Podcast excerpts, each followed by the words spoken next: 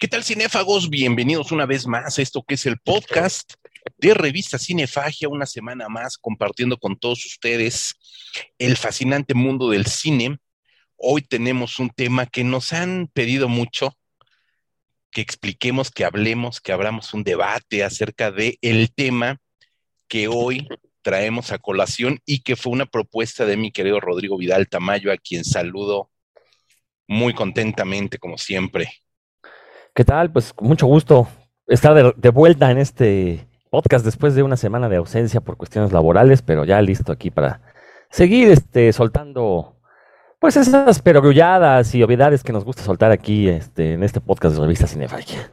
No, está excelente. Marco González Ambrís, ¿cómo estás? Es muy bien acá, este, eh, conectándonos una vez más para seguir hablando de cine. En esta ocasión con un tema este, no de una película en específico, pero es algo que se comenta mucho, que se debate mucho. ¿Cuál es la forma correcta de abordar el tema? Este. Exactamente. yo soy José Luis Ortega, me presento, casi nunca me presento. Eh, y hoy vamos a hablar acerca de la crítica cinematográfica. Eh, revista Cinefagia, ustedes lo saben si nos han seguido, si nos han seguido unos cuantos meses o un año o dos por lo menos, sabrán que llevamos ya 18 años en línea haciendo crítica de cine. Y en diversos momentos, ya sea en conjunto, cuando platicamos con otros amigos, etcétera, etcétera, o cada uno de nosotros por separado, siempre nos han llegado a preguntar qué es la crítica de cine, cómo definimos la crítica de cine, pero más importante, qué es, para qué sirve, cómo se hace, en qué se diferencia de hacer una reseña, de hacer otro tipo de comentarios, de hacer otro tipo de acercamientos académicos. Y justamente de eso trataremos el día de hoy, de platicar, hablar algo así de este tema. Y por supuesto, esto surge también de Rodrigo Vidal Tamayo, que nos dijo, oigan, ¿por qué no hablamos de la crítica? Entonces, ¿cómo abordamos la crítica, Rodrigo? ¿Qué es la crítica? Bueno, ahorita vamos a ir hablando de todo eso.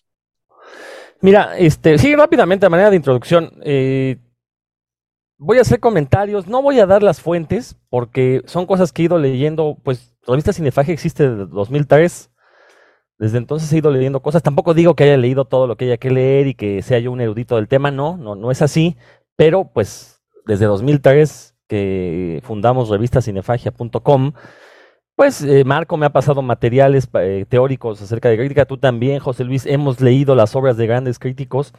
Entonces uno pues más o menos va generándose su propia idea de lo que debiera ser la crítica, no solo de cine, la crítica en general.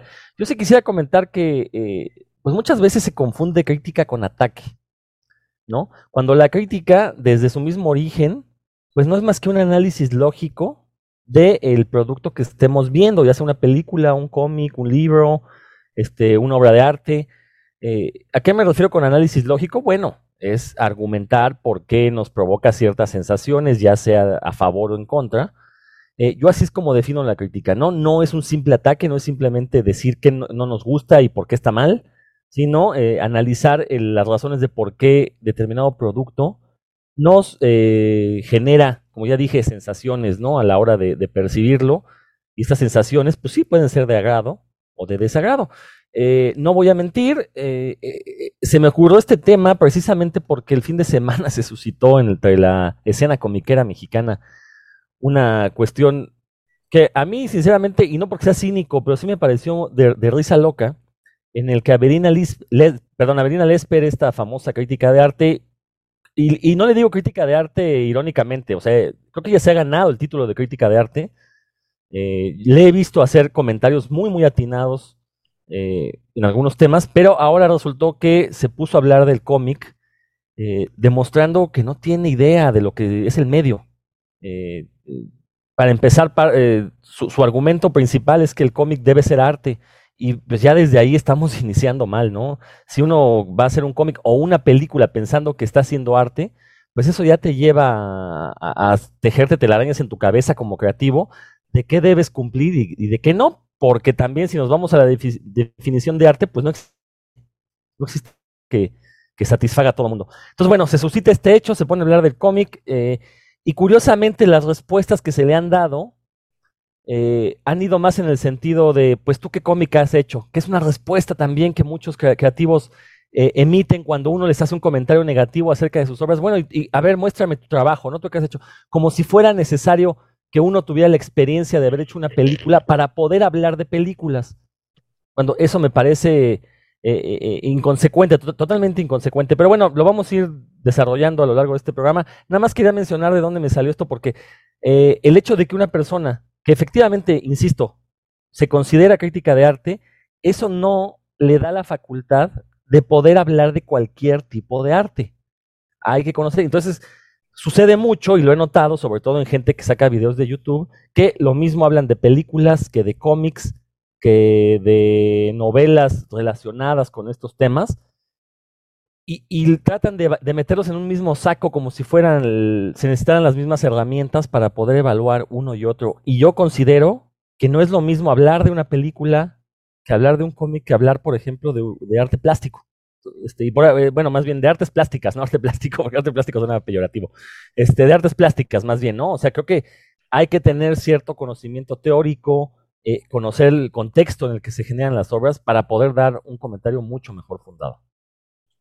Sí, coincido contigo en muchos puntos, como bien dices, ahorita lo iremos eh, deshilando, pero creo que tienes unos puntos bien importantes, Marco.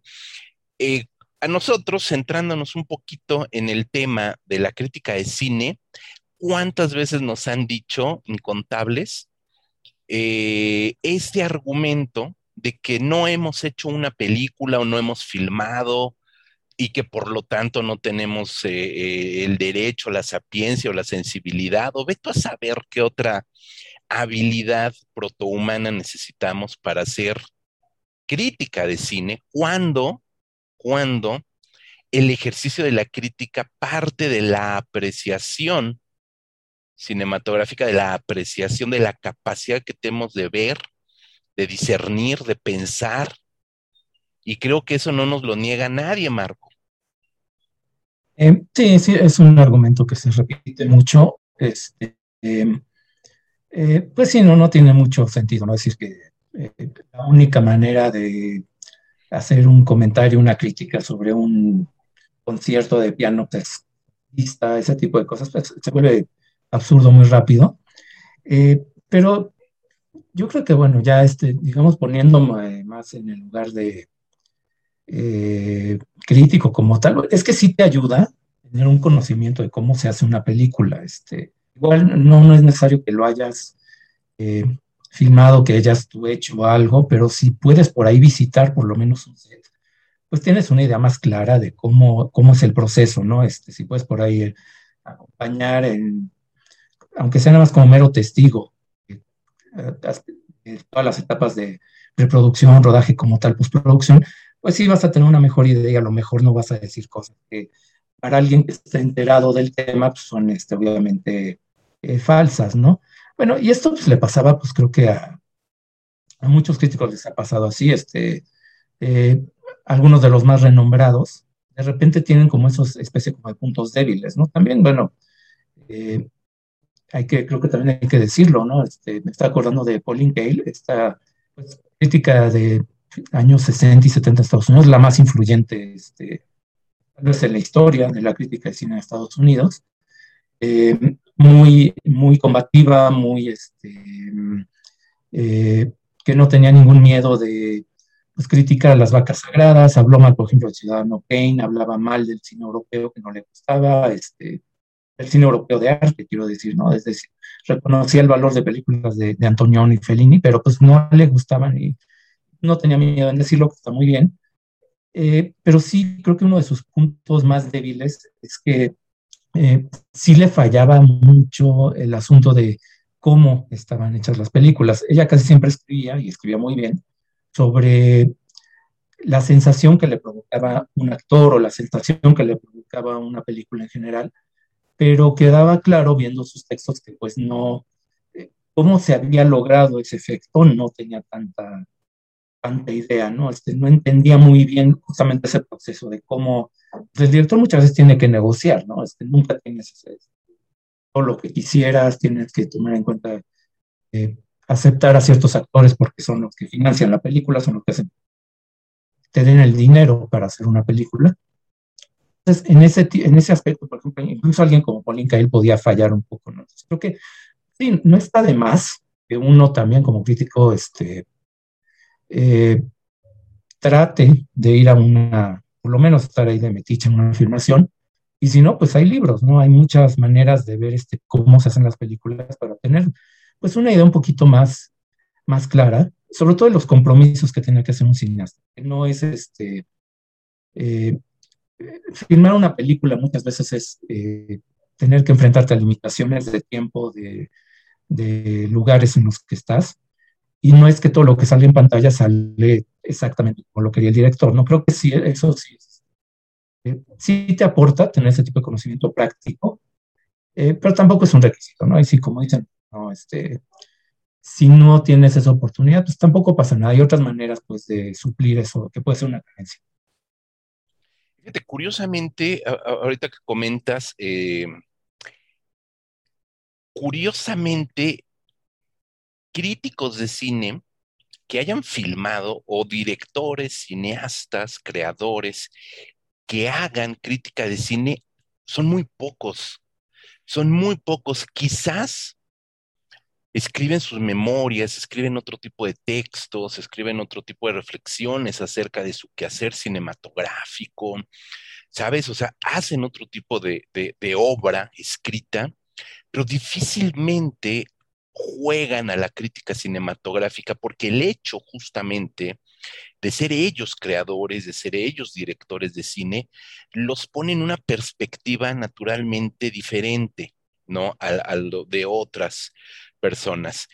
Eh, la obra de Pauline Kael pues, está en internet, crítica del New York Times, fue mejor dicho, crítica del New York Times, famosísima. New York Times tiene una de las bibliotecas más impresionantes de críticas, un par de críticos que, que yo sigo desde hace años, Manola Dargis, A.O. Scott, son también del New York Times, porque eso sí, tienes que leer crítica de cine para escribir crítica de cine, tienes que escribir novela y cuento para que sepas y conozcas cómo escribir una novela y un cuento, eso es básico, ¿no? El ejercicio de la crítica cinematográfica eh, requiere por necesidad, creo, bueno, no creo, es una verdad, sí tener conocimiento, como bien dice Marco, del lenguaje cinematográfico.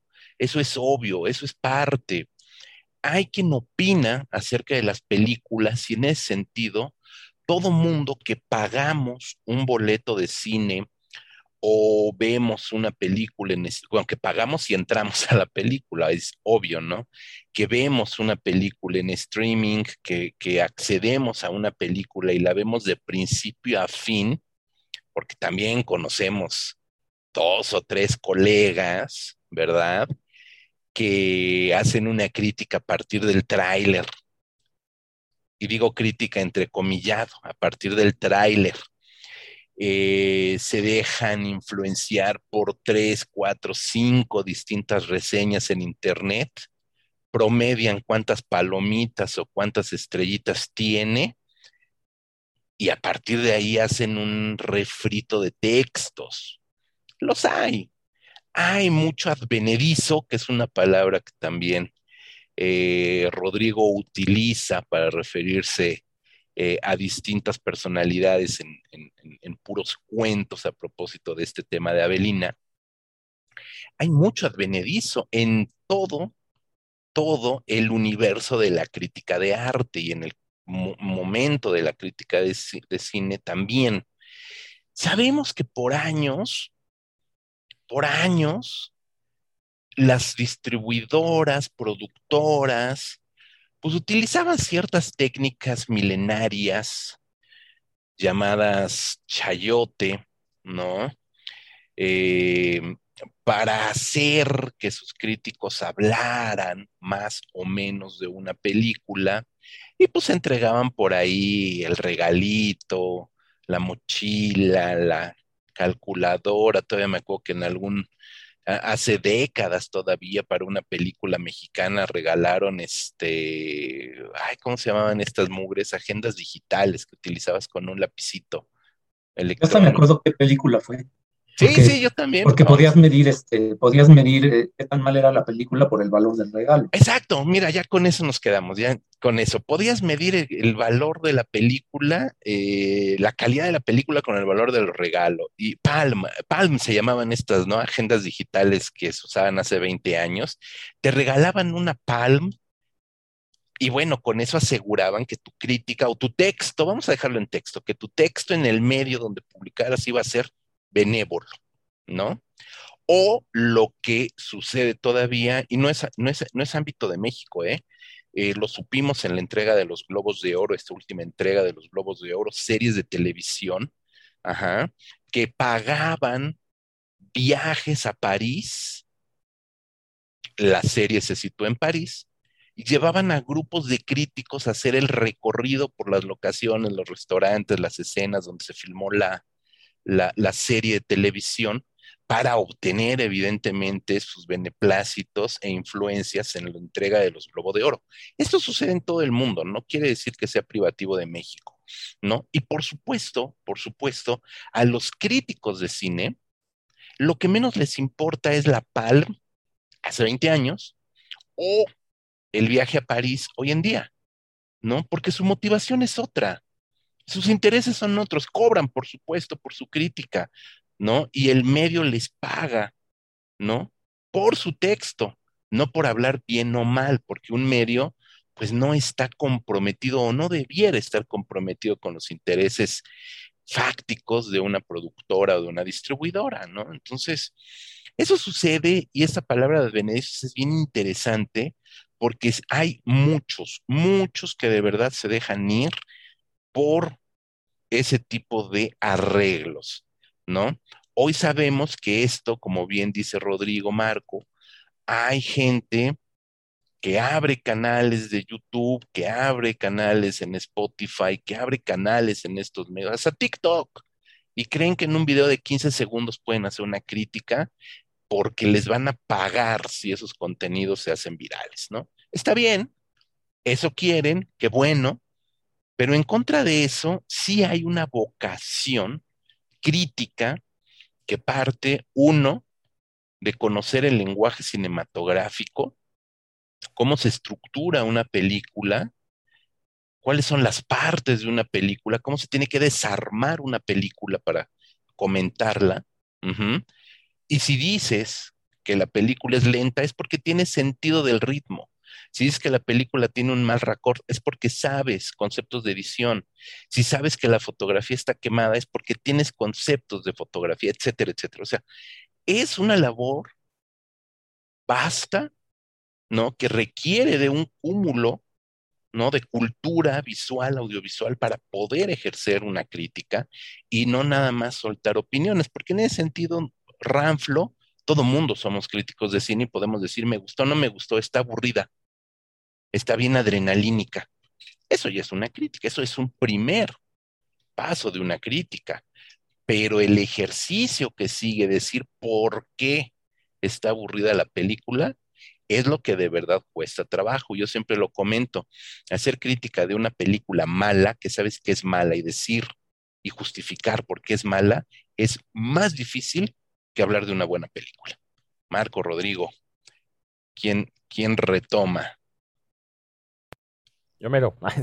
Este, nada más, yo, sí quisiera matizar esta cuestión de, llamarles advenedizos, porque tampoco es que seamos nosotros los guardianes y, podamos certificar quién puede hacer crítica o no.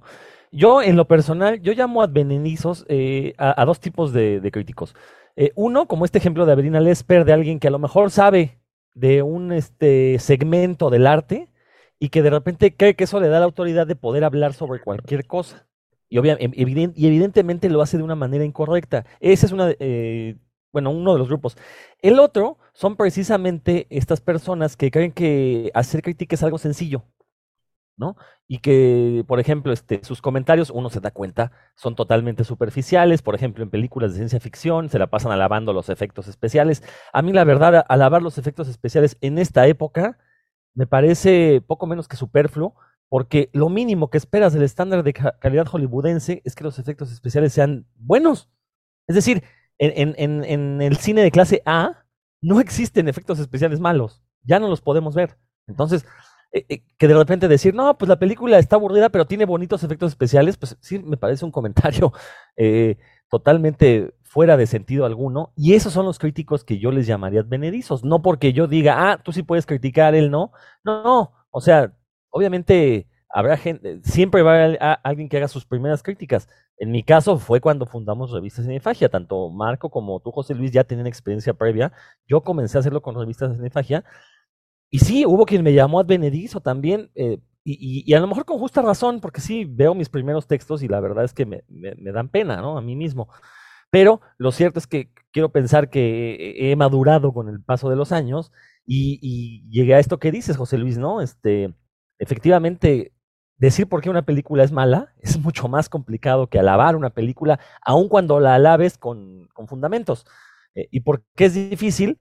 porque eh, pues tienes que jugar ahí de entrada, darte cuenta si no tienes un sesgo hacia la película, que eso ya le restaría objetividad a tu comentario, y por otra parte articular los fundamentos de decir qué le está fallando a una película. Y eso es algo que, eh, y no, no quiero decir que yo lo haga de manera perfecta, no, no creo que sea así, pero eso es algo que la verdad es que no veo, sobre todo ahora en las miriadas de videos de YouTube que salen de jóvenes hablando de cine, jamás he visto que fundamenten bien por qué una película no les gusta. Eh, regreso al mundo de los cómics, donde tengo cierta presencia, eh, y el argumento principal para decir por qué no les gustó una película nueva de Marvel o de DC es porque no se parece a los cómics, lo cual me parece una reverenda tontería, porque estamos hablando de productos diferentes, de procesos creativos muy diferentes y sobre todo de intenciones creativas muy diferentes, ¿no? Tanto en el cine como dentro del cómic. Entonces, la verdad, esos son esos comentarios, o, más bien a las personas que emiten esos comentarios, es a las que yo he llegado a llamar advenedizos porque siento que consideran que esto de hacer crítica es algo sencillo, que nada más es tomar un micrófono y hablar, y se olvidan de la responsabilidad que hay detrás, ¿no? Este, e insisto, a lo mejor estamos sonando un poco pedantes, diciendo es que nosotros sí lo hacemos bien. Eh, de cierta forma, pues es que sí, o sea, no, no hablo por mí, este, más bien yo le estoy tirando cebollazos a ti, José Luis, a Marco, porque me consta que ustedes son gente que se informa, que para hablar de una película eh, no, no, siempre se van con las tripas, siempre tienen, y ustedes sí tienen, este, tienen muchísima fundación teórica en, respecto al cine. Eh, entonces, eh, siempre que me quejo de, algún crítico o de algún pseudoanalista, es porque lo, comparo con lo que hemos hecho en Cinefagia eh, en conjunto, no nada más lo que he hecho yo, ¿no? Sino lo, que he visto que hemos hecho en conjunto y que de alguna u otra manera nos ha permitido pues llevar ya 18 eh, años, ¿no? ¿Cuántos? Sí, 18 años ya este, en línea, ¿no? Y que lo hemos dicho aquí, tal vez seamos la página más longeva de crítica de cine en español. Es muy probable, es muy probable, que por lo menos en México sí, es muy probable eh, que exista, digo, no quiere decir que fuimos los primeros en surgir, hubo quizás algunas antes, seguro las hay, las hubo, pero nosotros seguimos vigentes, ¿no? Seguimos todavía activos. Eh, Marco. Este, bueno, quiero comentar dos cosas. Una que tiene que ver como con la nostalgia. Es que ahora que mencionabas como esto de que los críticos que no ven, que se basan en el tráiler y ni siquiera ven la película completa, bueno, eso siempre ha existido, ¿no? Este, cuando empezamos, cuando, bueno, todavía estaba, no había tantos eh, medios en internet, apenas estaba surgiendo. Eran todavía medios impresos. Y cuando ibas a, las funciones de prensa, te, pues, veías ahí a todos los, este, leías, ¿no? Normalmente en periódicos o en las revistas culturales que había, siempre pasaba que veías a un crítico grado roncando frente de ti en la función y al día siguiente milagrosamente leía su texto. Entonces, siempre ha habido como ese tipo de mañas de este de no ver la película, pero de alguna manera este, fingir ahí que lo hiciste. Entonces eso tampoco es nuevo. Eh, y yo, bueno, no tanto en defensa de los youtubers, pero yo creo que tiene que, mucho que ver con a quién van dirigidos esos videos, ¿no? Este, empezar es gente que ni siquiera lee. me refiero al, público que tiene, ¿no? Este, claro. Hay una, bueno, siempre ha habido también, no es, no es que sea algo nuevo, ¿no? Pero a, la mayoría de la gente le da flojera leer. Eh, existe ahora la ventaja de que si te quieres informar sobre cualquier cosa, sobre una opinión, pues está YouTube y pues es muy fácil. Eh, de cualquier tema vas a encontrar ahí este, algún video y puede ser hasta una, en vez de ir a una consulta médica, ponerte a ver videos en YouTube, ¿no? Este, una pata o algo así. Hay gente que en vez de ir con un doctor, se pone a buscar primero en, YouTube. Y en el caso, pues también la crítica es que es, un poco lo mismo, ¿no? Este, creo que la gente que a lo mejor no ni siquiera le interesa tener una, una, opinión realmente tan fundamentada, pues se va a meter más a YouTube a buscar un, un pues, más o menos de su misma edad que le da una impresión ahí muy, muy somera y pues ya los que sí nos interesa como profundizar más en eso, pues nos vamos a ir más a, los textos escritos, ¿no? Que siempre son más, más profundos. Entonces, bueno, ahí creo que se... Eh, y, también hay, bueno, hay, hay canales de YouTube muy...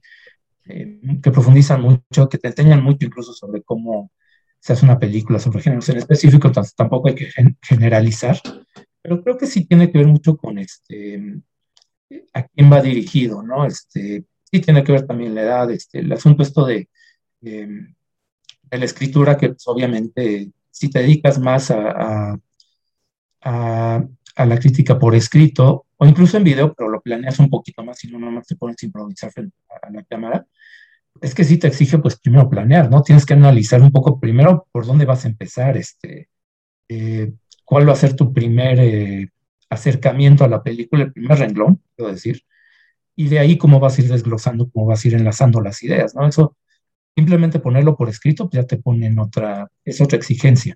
Eh, que, pues, de alguna manera, introducir el tema, por dónde vas a, vas a empezar. Una conclusión, entonces eso sí te obliga a, hacerlo de una forma diferente. Eh, y, bueno, es que también, eh, si hablamos de crítica escrita, pues e-, es lo mismo que se le exige a cualquier persona que escribe, ¿no? Este, pues no, no hacer maquinazos, o sea, sí dedicarle el tiempo a revisarlo, leerlo, ver si tiene sentido. Eh, obviamente con el tiempo vas a ir mejorando, pues es, normal, vas a encontrar tu propio estilo. Eh, son cosas que salen de forma natural que cualquier persona así le, que quiere escribir, pues lo debe de tomar en cuenta.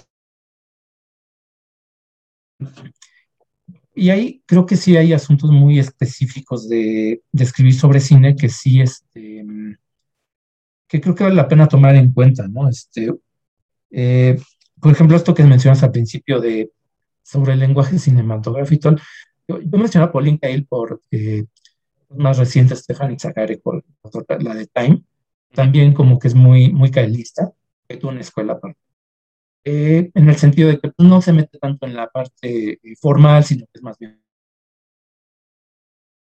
Es que también es válido, ¿no? Yo tampoco quiero decir que la única manera de hacerlo sea como, como un David Bordwell, por lo que él, es el de los críticos, o más bien historiadores de cine, formalista, porque eh, mide hasta cuánto duran los cortes y, y sí tiene un conocimiento muy, muy profundo de puesta en escena y todo eso.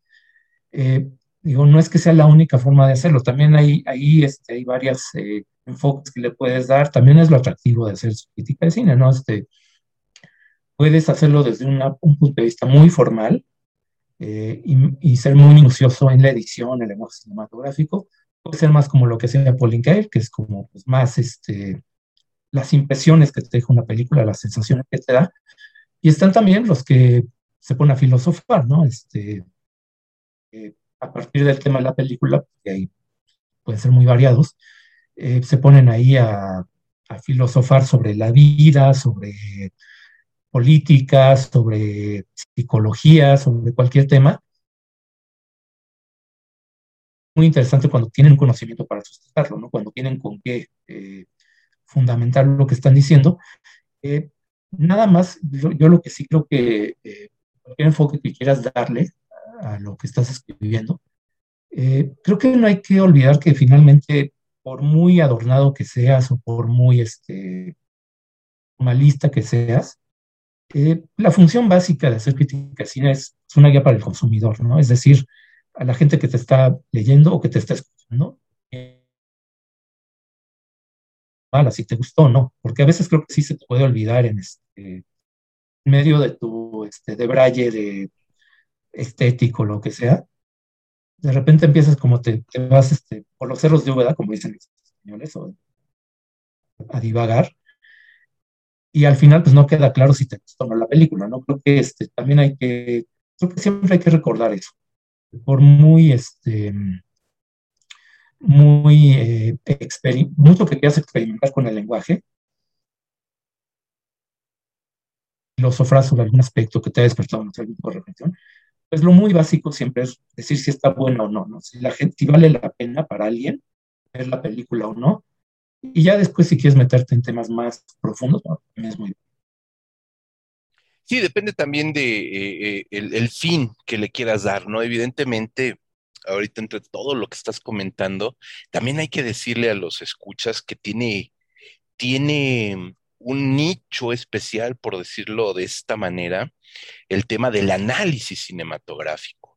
El análisis cinematográfico muchas veces ni siquiera se aborda una película completa, sino un segmento, una secuencia, y a partir de trabajar esa secuencia, darle una lectura desde alguna disciplina que puede ser artística, que puede ser social, que puede ser eh, desde el ámbito de lo psicológico, que puede ser desde lo antropológico, ver cuál es la intención del director o analizar cuál fue la intención del director al crear esa secuencia con esos lenguajes o con esa manera, con ese constructo cinematográfico.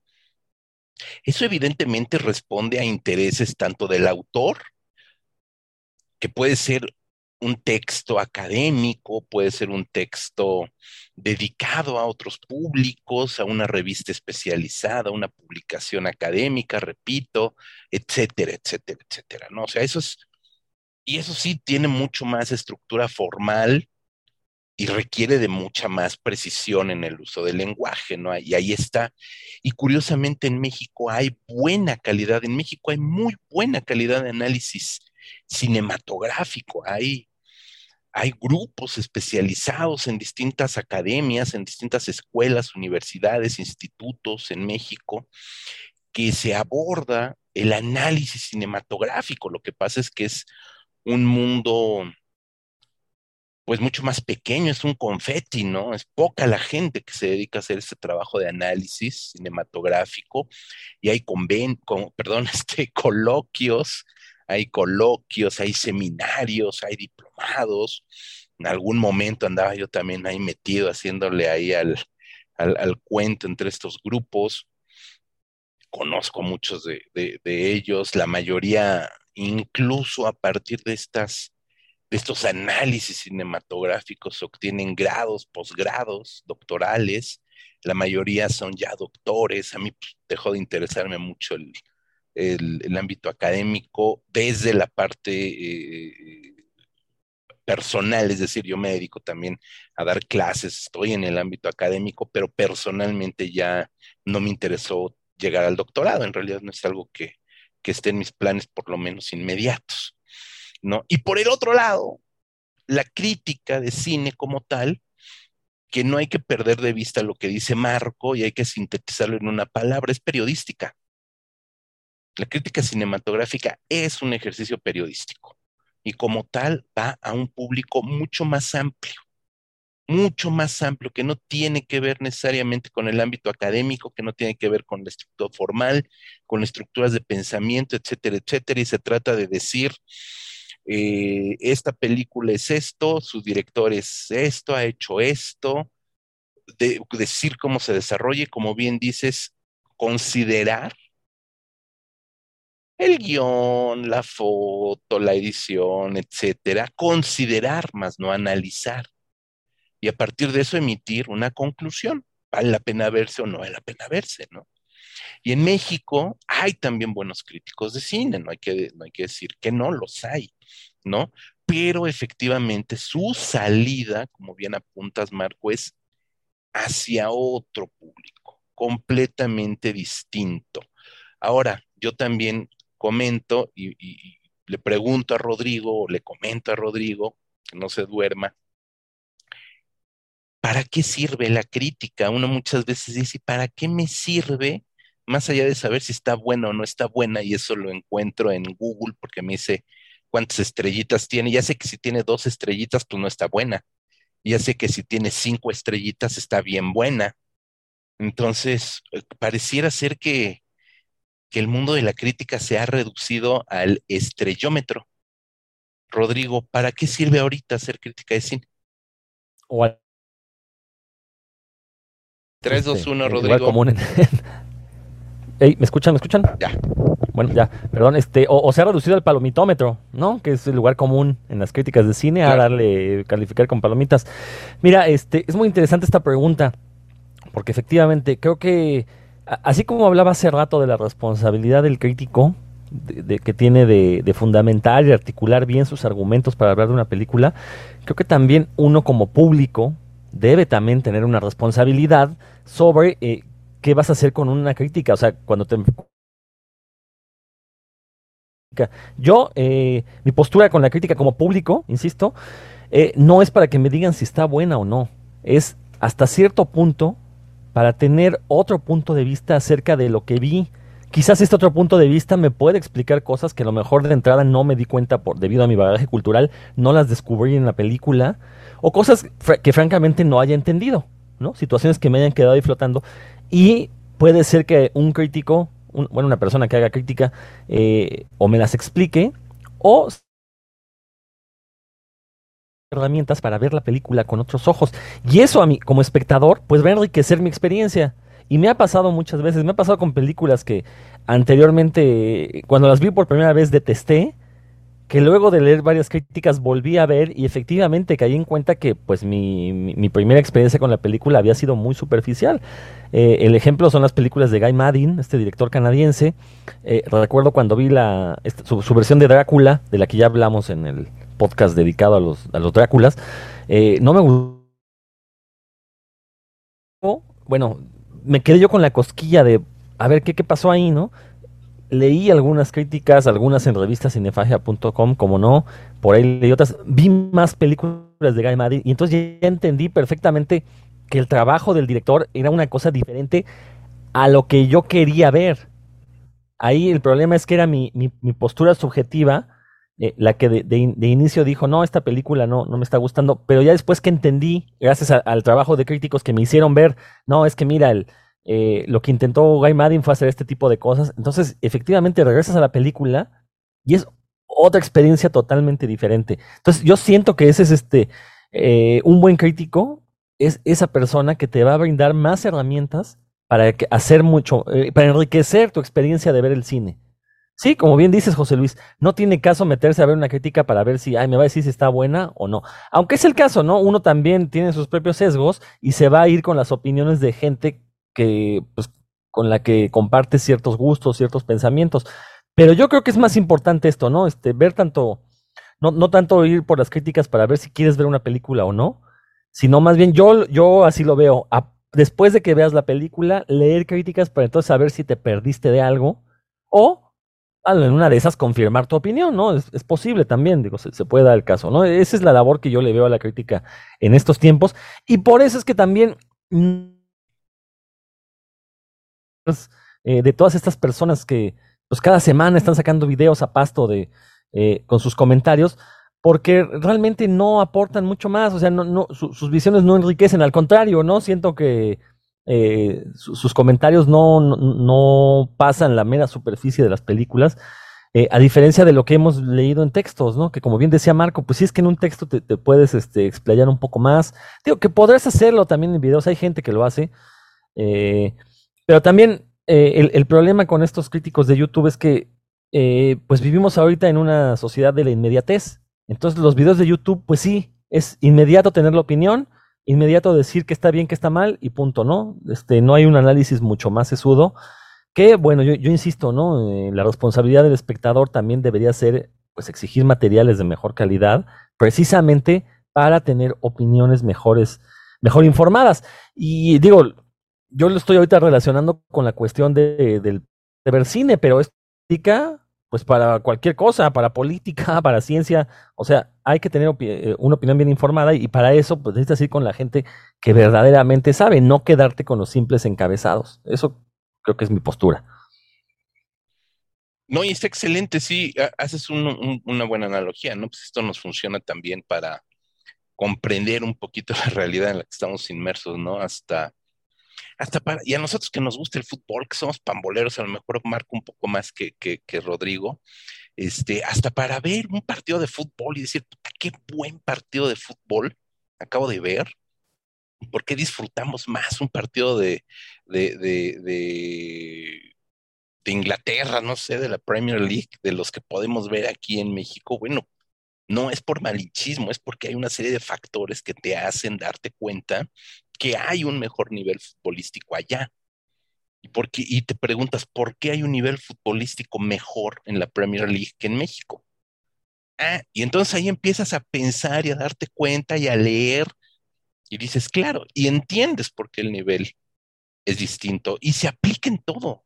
Lo que pasa es que a lo mejor creo que también el acto de, ver películas o de ir al cine a disfrutar, a ver una película, ya tampoco se respeta en el sentido de que llegas, haces ruido, prendes tu celular, contestas llamadas, estás tuiteando, estás, o sea, hay gente que tiene que voltear a decirle, oiga, señorita, señora, pague por favor su teléfono, porque no, tampoco hay un compromiso real para ver una película. Y no me estoy poniendo en plan este, eh, de tío regañón, ni mucho menos, pero tiene que haber como este compromiso para ver la película. Y si no hay un compromiso con la película en sí, pues mucho menos con, con una crítica que aparece publicada en un periódico, en la sección de espectáculos al final, porque ya ni siquiera hay eh, suplementos culturales donde originalmente se publicaban las críticas de cine.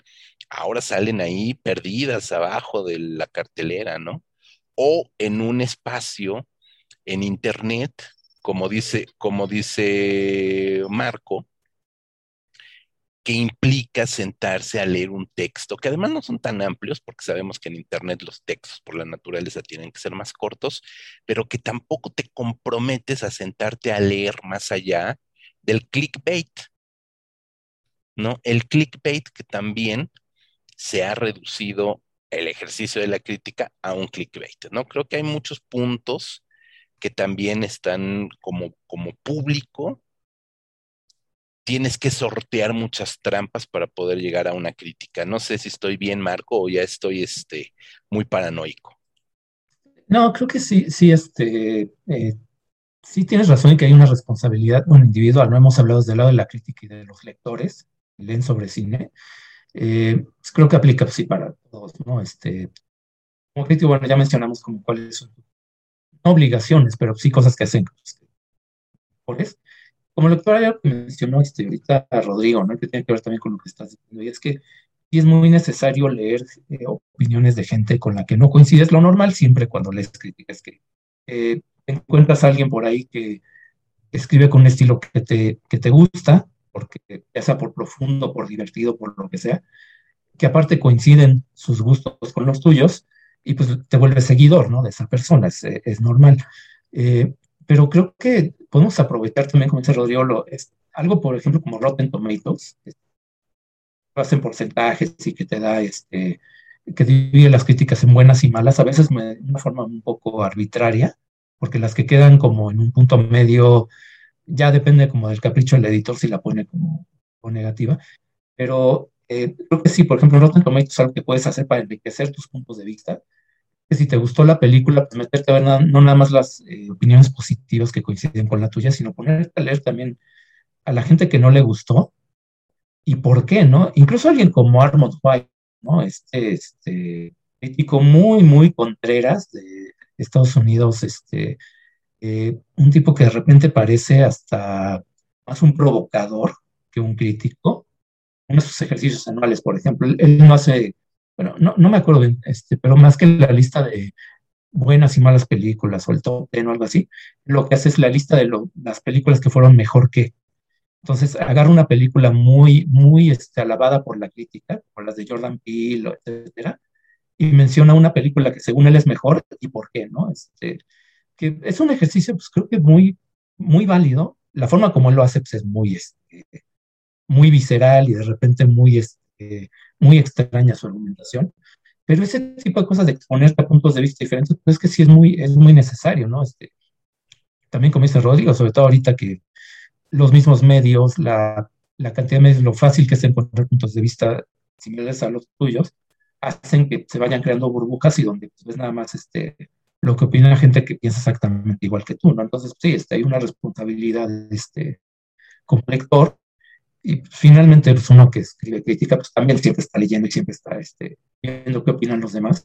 Pues, sí, de, aprovechar también las herramientas para ver, eh, buscar opiniones contrarias a la tuya, ¿no? Es igual de fácil encontrar en Internet eh, opiniones con las que estás de acuerdo, con las que no, y pues y a veces sí, este, a veces te va a dar risa, te va a dar este, un poco ajena, ¿no? Te puede dar que está muy mal argumentado, pero por lo menos debes tratar de entender por qué alguien es así, ¿no?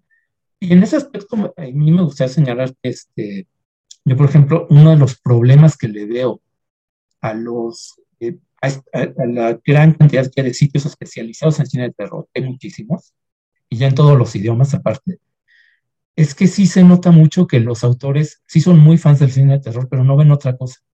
Exacto. Les falta, les falta tener, bueno, está bien, entendemos que lo, te gusta el cine de terror, que los tuyos son muchos slashers, lo que sea, pero si no conoces ni siquiera los clásicos del cine, si no has visto ni siquiera Ciudadano que ni siquiera unas cuantas películas de la Nouvelle Vague o cosas así, lo básico, digamos, como un, eh, eh, un, un vocabulario muy básico de lo que es el cine pues de repente vas a empezar a entusiasmarte con películas de terror pues muy, muy medianas, nada más porque salen un poquito de lo normal en lo que tú estás acostumbrado a ver, pues empiezas ahí a delirar con que son este, obras maestras, ¿no? Y si tienes una perspectiva más amplia y estás acostumbrado a ver, aunque sea por disciplina, eso creo que igual valdría la pena comentarlo ahorita, eh, aunque sea por disciplina sentarte a ver películas musicales de los 50, algo que no tenga nada que ver con lo que estás a ver, saliste del cine de terror, de lo que estés, del cine de arte, que también hay guetos de eso, pues te obliga a, entender que hay otras formas posibles, ¿no? De, hacer cine, que no todo es este sangre si te gusta el cine de terror, o que no todo es este, eh, como posturas muy, eh, que pueden ser muy pretenciosas, como el caso del cine de arte. Este, bueno, y le hemos tirado aquí mucho el Festival de Rotterdam, pero pues es que es, este, es creo que el mejor ejemplo de estas películas, este, pura pose intelectual, pero que realmente no dice nada, y que si de repente te das permiso de ponerte a ver películas de puro entretenimiento, como para eh, conocer qué más existe por ahí, pues te puedes empezar a cuestionar, ¿no? Ciertas cosas que a lo mejor por hechas. Eh, bueno, eso pues sí, creo que es válido en cualquier eh, ámbito, pues sí, ponerte a puntos de vista diferentes. Y este asunto de la disciplina sí me gustaría como ponerlo sobre la mesa, ¿no? Este, qué tan importante es como críticos, eh, bueno, un poco también como espectadores, este asunto de disciplina, de ver las películas completas, yo sí defiendo, y bueno, este, no, no, estén de acuerdo conmigo, aventarme la completa, aunque a los 10 minutos diga, híjole, esto no, no me está convenciendo. Yo sí lo hago simplemente por una disciplina, y porque digo, bueno, en el peor de los casos ya tengo una para mí, lo peor del año, ¿no? Y creo que, por ejemplo, eso es algo que hacemos en Cinefagia, que no todos lo hacen, casi todos los medios te publican nada más lo mejor del año. Y creo que publicar también lo peor del año te indica mucho también cuáles son las fobias que uno tiene como autor. Bueno, ahí les dejo el tema y si no se quieren comentar. Wow, a ver, Rodrigo, échate el trompo la uña. Creo que lo que dice Marco también va de la mano con eh, el hecho, si alguien quiere hacer crítica, eh, digo, estoy de acuerdo con lo que dice Marco, no, no, no, no tengo nada que rebatirle, eh, y va de la mano con el hecho de que, y esto sí va para quienes hacen crítica, para quienes hacemos crítica, para quienes quieran hacer crítica, es no casarse con un solo género. No porque quieras hablar únicamente de las películas de Marvel, que es perfectamente válido que quieras hablar nada más de ellas, pero no, no puedes hacerlo viendo únicamente las películas de Marvel. Tienes que conocer de cine de cine en general para poder hablar mejor acerca de las películas de Marvel. Entonces lo que dice Marco es, cierto, tienes que ver pues cine mudo, cine mexicano, eh, ese, ese mal llamado cine de arte. Eh, entonces, una vez que enriquezcas tu experiencia cinematográfica, entonces ya te puedes dedicar, si quieres, hablar nada más de las películas del hombre araña y es perfectamente válido. Pero eh, es, y, lo mismo va para, igual, si quieres hablar de cómics, y, menciono mucho el ejemplo de los cómics porque recordar que tenemos un podcast hermano llamado Puros Cuentos, dedicado a los cómics. Menciono este ejemplo porque también es muy común que la gente que quiere hacer crítica de cómic de superhéroes únicamente lee cómic de superhéroes. Y entonces su visión está muy limitada. ¿no? Y, y, y, y, pretende encontrar vasos comunicantes únicamente en, historias del mismo género, lo, cual la verdad es que es muy, muy limitado y, te impide eh, llegar a argumentaciones mucho más ricas. Entonces creo que, o sea, sí, eso es cierto, hay que conocer de cine para hablar de cine, y a, qué nos referimos por conocer de cine? Pues sí, ver este videojuego mexicano, ver cine turco, ver este, lo que se nos atraviese.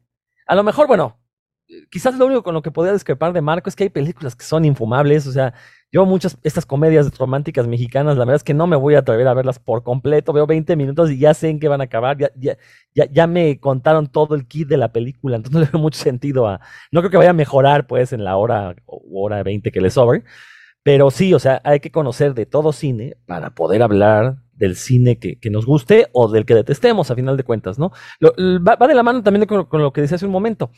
Eh, todas las posturas, todas, a final de cuentas, todas las obras artísticas nos van a enriquecer, nos van a dotar de herramientas, nos van a dotar de vasos comunicantes para poder establecer comparaciones que, pudieran llegar a ser útiles a la hora de emitir un comentario. Entonces, eso es muy importante, ¿no?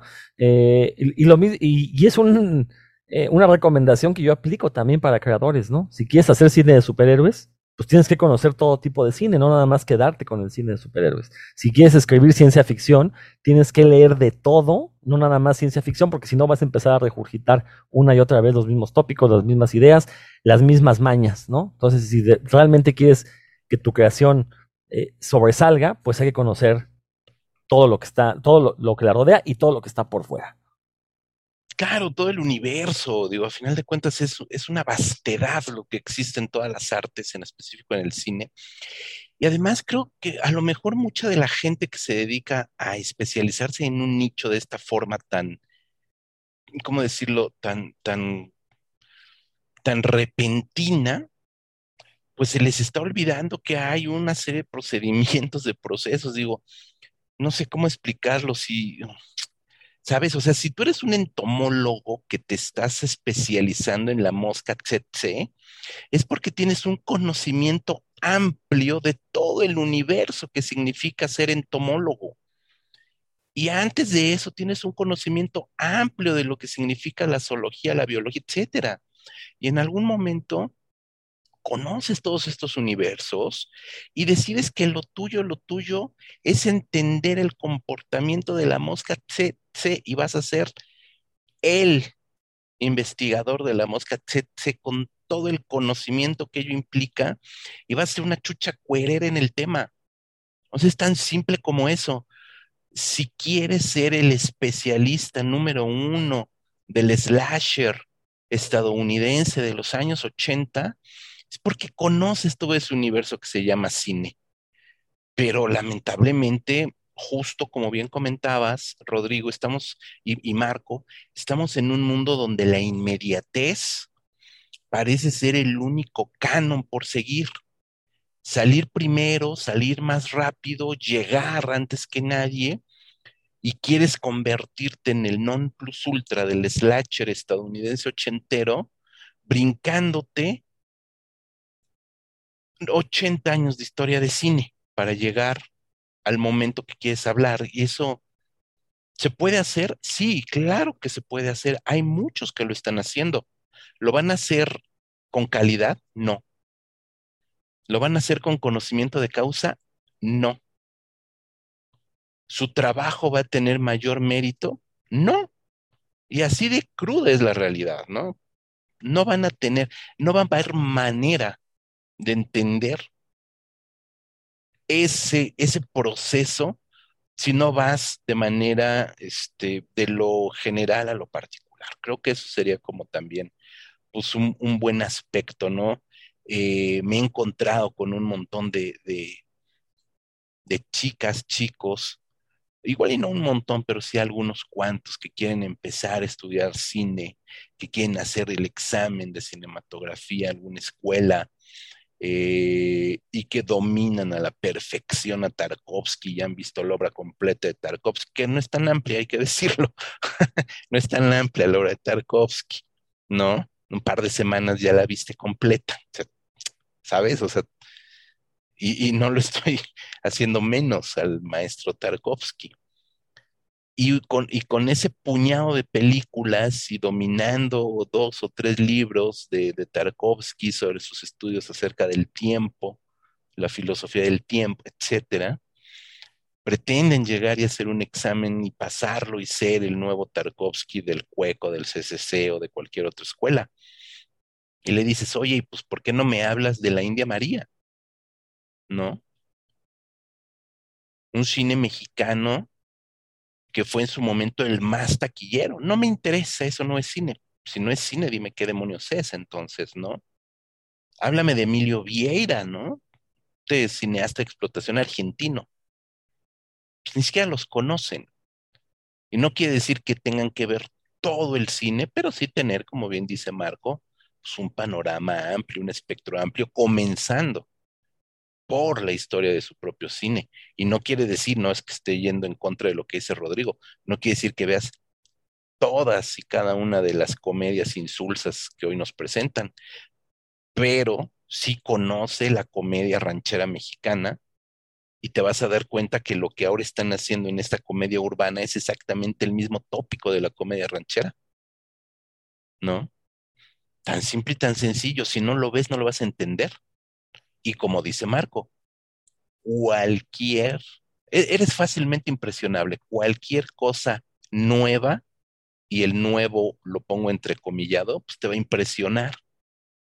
Te va a impresionar, ni modo.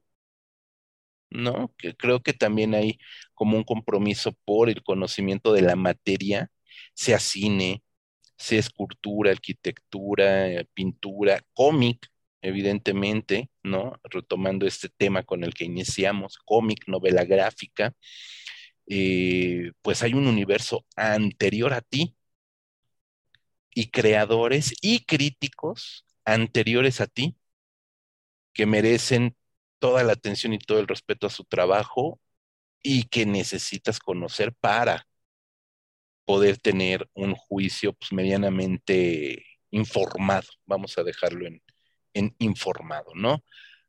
Creo que no eh, podríamos extendernos mucho más, pero bueno, creo que ya podemos concluir, mi querido Marco, dar dos, tres renglones para concluir.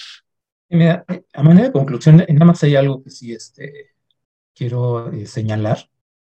Eh, y creo que es algo que creo que no se menciona tanto, pero es que como, como crítico muchas veces tienes oportunidad de conocer directores en que pues, digo, muchas veces es amigo de algunos, ¿no? Este, y mencionado a ustedes porque me quedé pensando en eso, que lo más difícil es escribir sobre películas malas, ¿no? Es más fácil sobre una buena película porque tienes como más que... Para mí lo más difícil es escribir una, una sobre una película cuando ya eres, conoces al director y es, este, es tu amigo, ¿no? Es, claro. Eh, es muy difícil este, eh, no, no este, pues, eh, enfocarte en el trabajo, eh, porque aparte, si, si lo conoces, si conoces al director, director, lo que sea, eh, conoces obviamente los problemas que tuvo, las dificultades que tuvo para realizar el proyecto, que por mucho que haya sido un, digo, hasta este Christopher Nolan, seguramente si llegas a platicar con él te va a decir, no, es que mira, yo en Tenet quería hacer esto, pero los productores me impusieron. Todos los directores siempre se quedan con ganas de hacer algo más, ¿no? Entonces, ya que conoces las dificultades, que aparte entiendes lo que quieren hacer, que están haciendo un, un tipo de cine que te gusta, por género, por estilo, lo que sea, eh, cuando llega el momento de escribir sobre eso, este, sí se, vuelve muy complicado. Y sobre todo si estás hablando de películas independientes, ¿no? Este, películas muy chiquitas que, eh, que se van a beneficiar de, la, de los comentarios que tú puedas hacer, este, que son películas muy, muy bajo presupuesto, que a lo mejor solamente necesitan recuperar un poquito más de esa inversión inicial para este, lograr una, pues recuperar la inversión y poder seguir filmando, ¿no? Y hay casos en México que, bueno, los, eh, los he entrevistado, ¿no? Alejandro Alegre, por ejemplo, el, este, director de Rendezvous, este, Pablo Olmos. Olmos Arayanes. Eh, que bueno, este, ahí hablamos de películas que, bueno, tienen como que muy buenas intenciones de hacerlo. Este, bueno, y tú mismo lo has dicho, ¿no? Que Alejandro Alegre, su primera película, pues, muy mala, este, pero ya después mejoró muchísimo. Pero creo que sí, ahí sí hay este. Es uno de los peligros, creo. Digo, más allá que te reclame, que te digan que tú qué, película has hecho y con qué derecho opinas. Eh, para mí es como más ese riesgo de que pones al director, te haces amigo, o, al director del festival, o al actor, a la actriz o lo que sea, y de repente ya te cuesta muchísimo trabajo escribir sobre el tema, ¿no? Este, no creo que uno debería excusarse tampoco de, de escribir, sí, sí se vuelve un poquito más complicado. Sí, sí, totalmente. Lo hemos, lo hemos padecido en Cinefagia, por supuesto. Tenemos el gusto de contar con la amistad de unos cuantos este, creadores del género que nos gusta además. Entonces, pues sí, entiendo perfectamente ahí el, tema. Mi querido Marco, muchas gracias. Rodrigo, ¿cómo concluirías? Bueno, yo nada más quiero decir que eh, también otra de las labores del crítico pues debe ser alzar la voz ante las carencias que tenemos en cuanto a distribución de películas. Recordar que los principales eh, sistemas de video bajo demanda no tienen mucho cine eh, más atrás de los años 80. Entonces, eh, sí existen plataformas que manejan cine clásico o viejo, como lo quieran llamar, pero las principales, que son las que el gran público está viendo, la verdad es que su, oferta de cine más allá de los años 80 es muy, muy pobre. Entonces, eh, estábamos hablando ahorita, ¿no? De la necesidad de conocer todo tipo de cine. Bueno, pues precisamente también hay que señalar este hecho, ¿no? no uno como espectador también debe darse la tarea de buscar las películas, no esperar que las películas le lleguen a uno. Y creo que también es una, labor del crítico, ¿no? Hacerle ver al espectador, oye, te estás perdiendo de esto, te estás perdiendo de este, todo este tipo de cosas. Entonces, bueno, creo que por ahí sitios como revistacinefagia.com, pues ese es nuestro objetivo, ¿no? Que la gente, que el gran se dé cuenta que allá afuera hay un universo de películas que a lo mejor se están perdiendo. Eh, y bueno, pues este, de una u otra manera eh, les estamos dando cierta difusión, para que puedan ser vistas todavía por más gente. Y pues con eso cerraría yo mi participación. Gracias, Rodrigo. Pues sí, mira, eh, complemento nada más diciendo que eh, afortunadamente en Cinefagia siempre hemos tenido la, la misión de hablar de todo tipo de cine. Sí tenemos mucho más apego al cine fantástico sí que publicamos más de géneros fantásticos, pero por supuesto eso no, no, no quiere decir que no, abramos nuestra, nuestra página a todo tipo de cine, ¿no? Eso también es muy importante. E, y igualmente es importante hablar de películas del pasado también, darles una nueva lectura, obviamente una crítica a una película de los años 60, 70, 80, 90, incluso de los primeros 2000. Ya estamos hablando de 20 años de distancia del cambio de siglo, entonces una película este, del año 2000, pues hoy, hoy por hoy ya tiene dos décadas de, discurso, pues siempre es bueno estarlas refrescando, estarlas viendo a propósito de las nuevas tendencias, posturas, ideologías, etcétera. Hay que decirlo, lo estamos viendo, posturas eh, actuales de inclusión, de lucha por derechos humanos, ¿no? De hablar de todo tipo de diversidades, de incluir todo tipo de diversidades en los discursos, le da una nueva lectura también a las películas. No quiere decir que definitivamente ahora las películas están mal o que ahora definitivamente las películas están bien y que ahora definitivamente se tenga que cancelar. La cultura de la cancelación en el cine pues, se puede, no digamos evitar, finalmente ahí están los que siempre van a censurar y los que siempre van a cancelar, ahí están, hater gonna hate, pero, pero evidentemente se puede paliar esa cultura de la cancelación conociendo la historia del cine y la crítica funciona muy bien para atravesar estos caminos y entonces ver por qué una película, es un ejemplo que ya hemos tomado aquí tantísimas veces, por qué una película como Lo que el viento se llevó no debe de ser cancelada, ¿no?